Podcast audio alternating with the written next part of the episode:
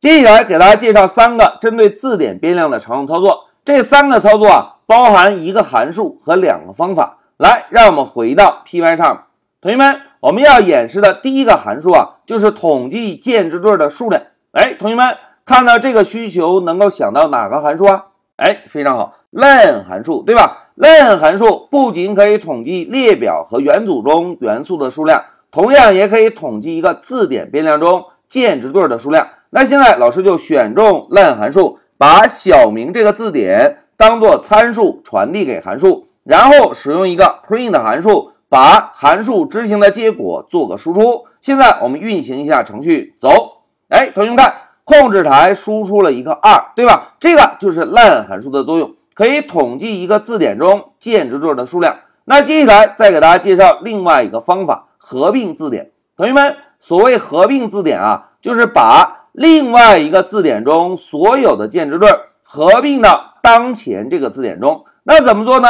哎，我们啊，先来定一个另外一个字典。老师首先给字典起个名字，叫做 temp dictionary。然后写一对大括号，在大括号内部先来指定字典的 key。老师呢写个 height，然后在引号后面跟上一个冒号，在冒号后面跟上一个一七五。哎，现在一个临时的字典指定了。接下来老师就给大家介绍一个方法，叫做 update。大家注意看啊，老师首先把小明这个字典变量敲出来，然后要调用方法，我们就敲一个点儿。敲完之后，我们来选择 update 方法，在 update 这个方法的参数中啊，我们就把刚刚新建的这个临时字典以参数传递进来。现在注意看，temp dictionary，好，传递之后，我们就运行一下程序，走。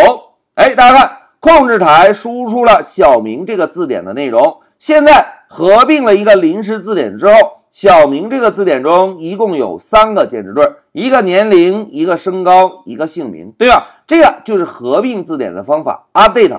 但是在使用 update 这个方法时，有一个需要注意的，譬如现在老师啊在临时字典中再增加一个键值对，大家注意看啊，老师再增加一个 age 的键值对，然后把值指定为二十。同学们看，小明字典中是不是有一个 age 的键值对？年龄是十八，临时字典中同样有一个 age 的键值对，年龄是二十。那么，当我们执行完 update 方法之后，在控制台会输出什么内容呢？来，让我们运行验证一下结果。走，哎，同学们看，控制台输出了年龄是多少？哎，年龄是二十，对吧？因此，在使用 update 方法的时候，需要注意。如果被合并的字典中包含已经存在的键值对儿，会怎样？哎，会覆盖原有的键值对儿。哎，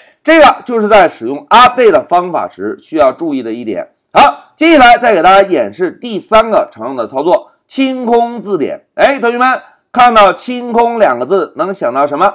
哎，非常好，，clear，，对吧？来，我们现在啊，同样把小明这个字典变量先敲进来，然后要调用方法，我们就输入一个点儿。输入之后，我们呢就调用一下 clear 这个方法。现在老师选中这个方法来运行一下，看一下结果。走，同学们，调用了 clear 方法之后，运行程序输出的字典是不是就没有任何的键值对？哎，这个就是可列方法的作用。可列方法。可以把字典变量中所有的键值对全部清空，那跟我们之前学习的列表中 clear 方法的作用是完全一样的。我们让一个列表变量调用一下 clear 方法，可以把列表变量中所有的元素清空，对吧？而让一个字典变量调用一个 clear 方法，可以把字典中所有的键值对清空。好，演示到这里，让我们回到笔记，同学们。在这一小节中啊，老师呢就针对字典给大家介绍了三个常用操作。一个函数可以统计字典中所有键值对的数量，